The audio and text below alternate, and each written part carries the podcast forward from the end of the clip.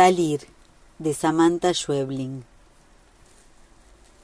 Tres relámpagos iluminan la noche y alcanzo a ver algunas terrazas sucias y las medianeras de los edificios. Todavía no llueve. Los ventanales del balcón de enfrente se abren y una señora en pijama sale a recoger la ropa. Todo esto veo mientras estoy sentada en la mesa del comedor frente a mi marido, tras un largo silencio. Sus manos abrazan el ya frío, sus ojos rojos siguen mirándome con firmeza. Espera a que sea yo la que diga lo que hay que decir, y porque siento que sabe lo que tengo que decir, ya no puedo decirlo. Su frazada está tirada a los pies del sillón, y en la mesa ratona hay dos tazas vacías, un cenicero con colillas y pañuelos usados. Tengo que decirlo, me digo, porque es parte del castigo que ahora me toca. Me acomodo la toalla que me envuelve el pelo húmedo, ajusto el nudo de mi bata. Tengo que decirlo, me repito, pero es una orden imposible. Y entonces algo sucede, algo en los músculos complicado de explicar. Sucede paso a paso, sin que alcance a entender exactamente de qué se trata. Simplemente empujo la silla hacia atrás y me incorporo. Doy dos pasos al costado y me alejo. Tengo que decir algo, pienso, mientras mi cuerpo da otros dos pasos y me apoyo contra el mueble de los platos, las manos tanteando la madera, sosteniéndome. Veo la puerta de salida y como sé que él todavía me mira, yo me esfuerzo en evitarlo. Respiro, me concentro. Doy un paso al costado alejándome un poco más. Él no dice nada y me animo a dar otro paso. Mis pantuflas están cerca y sin soltarme de la madera del mueble, estiro los pies, las empujo hacia mí y me las pongo. Los movimientos son lentos, pausados. Suelto las manos, piso un poco más allá, hasta la alfombra, junto aire y en solo tres pasos largos cruzo el living, salgo de casa y cierro. Se escucha mi respiración agitada en el pasillo del edificio, a oscuras. Me quedo un momento con la oreja apoyada contra la puerta, intentando escuchar ruidos dentro, su silla al incorporarse o sus pasos hacia acá, pero todo está en completo silencio. No tengo llaves, me digo, y no estoy segura de si eso me preocupa. Estoy desnuda bajo la bata. Soy consciente del problema, de todo el problema, pero de alguna manera mi estado, este insólito estado de alerta, me libera de cualquier tipo de juicio. Las luces de los tubos parpadean y luego el pasillo queda ligeramente verde. Voy al ascensor, lo llamo y llega enseguida. Las puertas se abren y un hombre se asoma sin sacar su mano de los botones. Me invita a pasar con un gesto cordial. Cuando las puertas se cierran, siento un fuerte perfume de lavanda, como si acabaran de limpiar, y la luz, ahora cálida y muy cerca de nuestras cabezas, me alivia y reconforta. ¿Sabe qué hora es, señorita? Su voz grave me confunde y es difícil saber si lo que dijo es una pregunta o un reproche. Es un hombre muy petizo, me llega a los hombros, pero es mayor que yo. Parece ser uno de los encargados del edificio o personal contratado para reparar algo en particular, aunque conozco a los dos encargados y es la primera vez que veo a este hombre. Casi no tiene pelo. Lleva abierto un mameluco gastado y debajo una camisa limpia y planchada que le da un aire fresco o profesional. Niega, quizás para sí mismo. Mi mujer va a matarme, dice.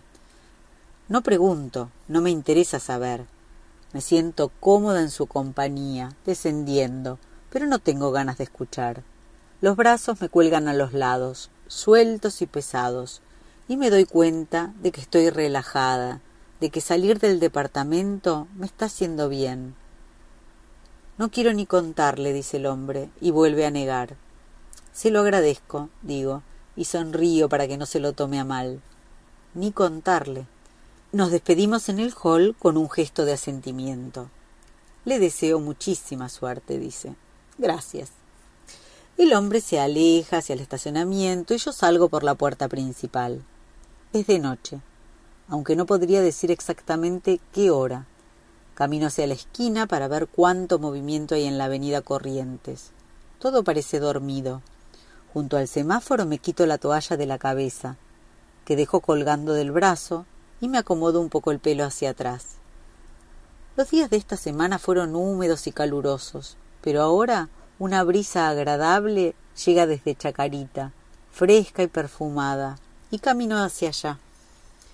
Pienso en mi hermana, en lo que hace mi hermana, y me dan ganas de contárselo a alguien. A la gente le interesa mucho lo que hace mi hermana, y a mí me gusta cada tanto contar cosas que a la gente le interesen. Entonces sucede algo que de alguna manera estoy esperando.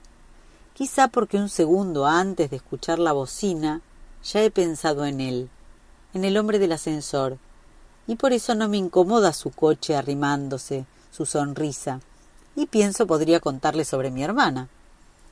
¿Puedo alcanzarla a algún lado? Sí, podría, digo, pero la noche está muy linda para meterse en un coche. Él asiente. Mi observación parece cambiar de alguna forma sus planes. Detiene el coche y me acerco. Voy para mi casa porque mi mujer va a matarme y tengo que estar ahí para que suceda. Asiento. Es un chiste, dice. Sí, claro, digo, y sonrío. Él también sonríe, y me gusta su sonrisa. Pero podríamos bajar las ventanillas, todas las ventanillas, e ir con el coche bien despacio. ¿Cree que molestaríamos a alguien yendo tan despacio? Mira la avenida hacia adelante y hacia atrás. Tiene algo de pelo en la nuca, pelusa apenas rojiza. No, si casi no hay nadie en la calle. Podríamos hacerlo así sin problema. Bueno, digo. Doy la vuelta y me acomodo en el asiento de acompañante. Él baja las ventanas y corre el vidrio del techo. El coche es viejo pero cómodo y huele a lavanda. ¿Por qué va a matarlo su mujer? pregunto porque para contar lo de mi hermana primero pregunto por algo de los demás. Él pone primera y por un momento se concentra en el embriague y el acelerador. Mueve el coche lentamente hasta encontrar una velocidad confortable. Me mira y yo siento con aprobación. Hoy es nuestro aniversario y quedamos en que yo iba a pasar por ella a las ocho para ir a cenar, pero hubo un problema en el techo del edificio. ¿Está al tanto? El aire circula por mis brazos y mi nuca, ni frío ni caliente. Perfecto, pienso. Esto es todo lo que necesitaba. ¿Usted es el nuevo encargado del edificio? Bueno, que se diga nuevo. Hace seis meses que estoy en el edificio, señorita. ¿Y este chista también? Soy escapista en realidad. Vamos pegados a la vereda, casi siguiendo una señora que avanza a paso rápido con una bolsa de supermercado vacía y que nos mira de reojo. ¿Escapista? Arregló los escapes de los coches. ¿Estás seguro de que eso es lo que hace un escapista? Se lo puedo asegurar. La mujer de la vereda nos mira molesta. Camina más despacio para obligarnos a pasarla.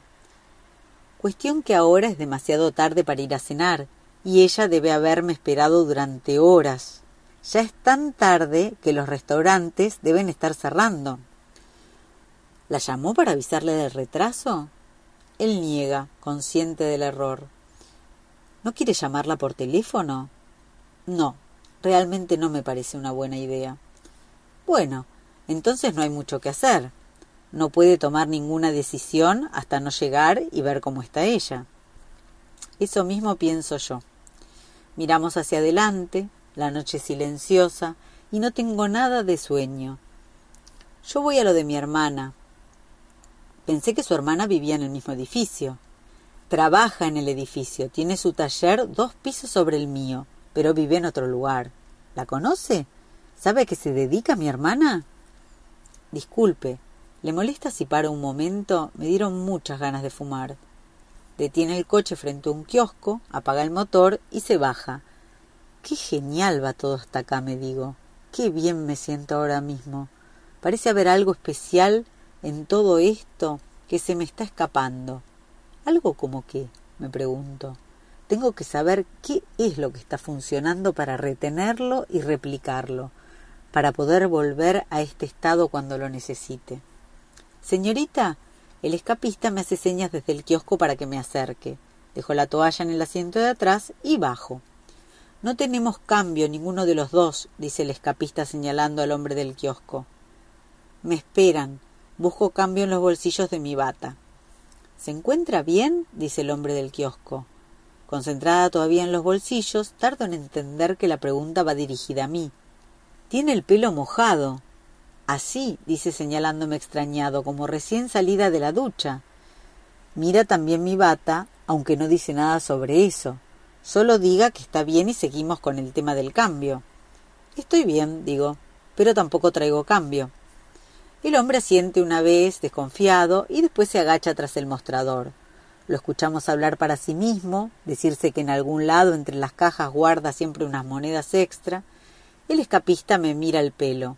Tiene el entrecejo fruncido y por un momento temo que algo se quiebre irremediablemente, algo de este bienestar. ¿Sabe? El hombre del kiosco vuelve a asomarse. Atrás tengo un secador, si quiere.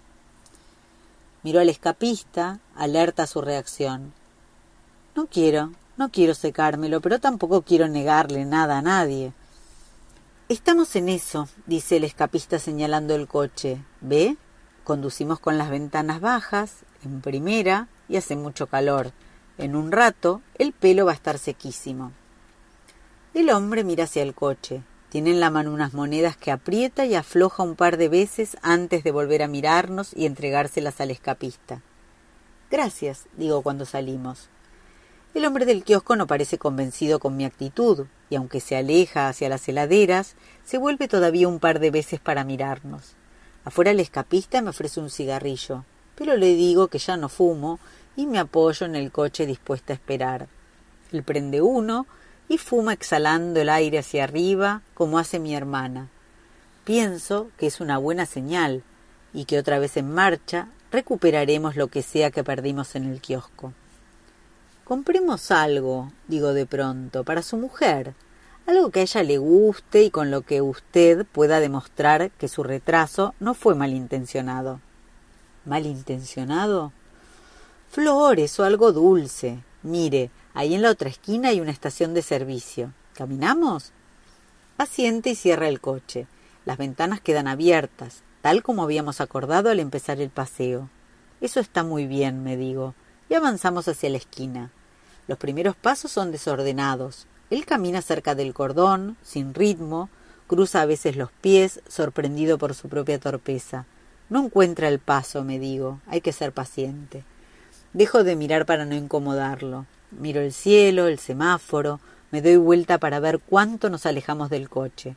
Me acerco un poco intentando recuperar una distancia de comunicación. Camino un poco más despacio a ver si eso ayuda, pero termina alejándolo a él hacia adelante hasta que se detiene. Fastidiado, se vuelve hacia mí y me espera. Cuando volvemos a juntarnos coincidimos en un par de pasos, pero enseguida estamos otra vez desincronizados. Entonces me detengo yo. No está funcionando, digo. Él da unos pasos más, rodeándome desconcertado, mirando nuestros pies. Volvamos, dice, todavía podemos seguir con el coche. Un subte pasa más abajo, la vereda tiembla y una oleada de aire caliente sube desde las bocas enrejadas del piso. Niego. Unos metros más atrás, el hombre del kiosco se asoma y nos mira. Ya no es el camino correcto, pienso. Todo venía saliendo tan bien. Él se ríe, triste. Mi cuerpo se contrae, siento rígidas las manos y la nuca. Esto no es un juego, digo. ¿Cómo dice? Esto es muy serio. Se queda quieto, desaparece su sonrisa, dice Discúlpeme, pero ya no sé si entiendo bien lo que está pasando.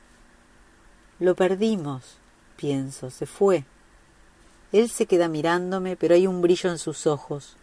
Un segundo en el que los ojos del escapista me miran y parecen entender.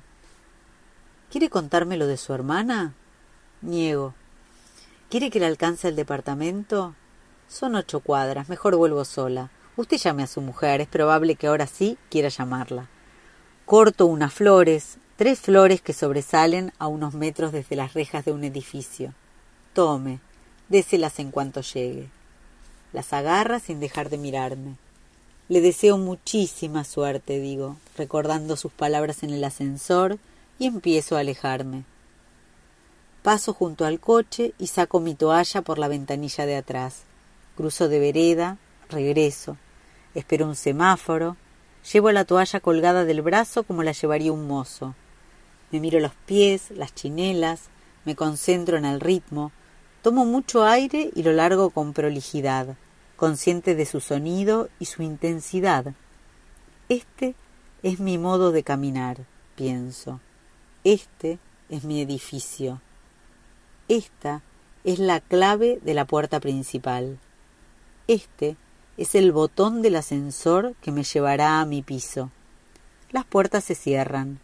Cuando se abren, las luces del pasillo vuelven a parpadear. Frente a mi departamento me envuelvo el pelo otra vez con la toalla. La puerta no tiene llave. Abro despacio y todo, todo en el living y en la cocina está aterradoramente intacto. La frazada está tirada a los pies del sillón, las colillas y las tazas sobre las mesas ratona. Están los muebles, todos los muebles en su sitio, guardando y sosteniendo todos los objetos que puedo recordar. Y él todavía está en la mesa, esperando. Levanta la cabeza de sus brazos cruzados y me mira. Salí un momento, pienso. Sé que me tocaba hablar a mí, pero si él pregunta, eso es todo lo que voy a decir.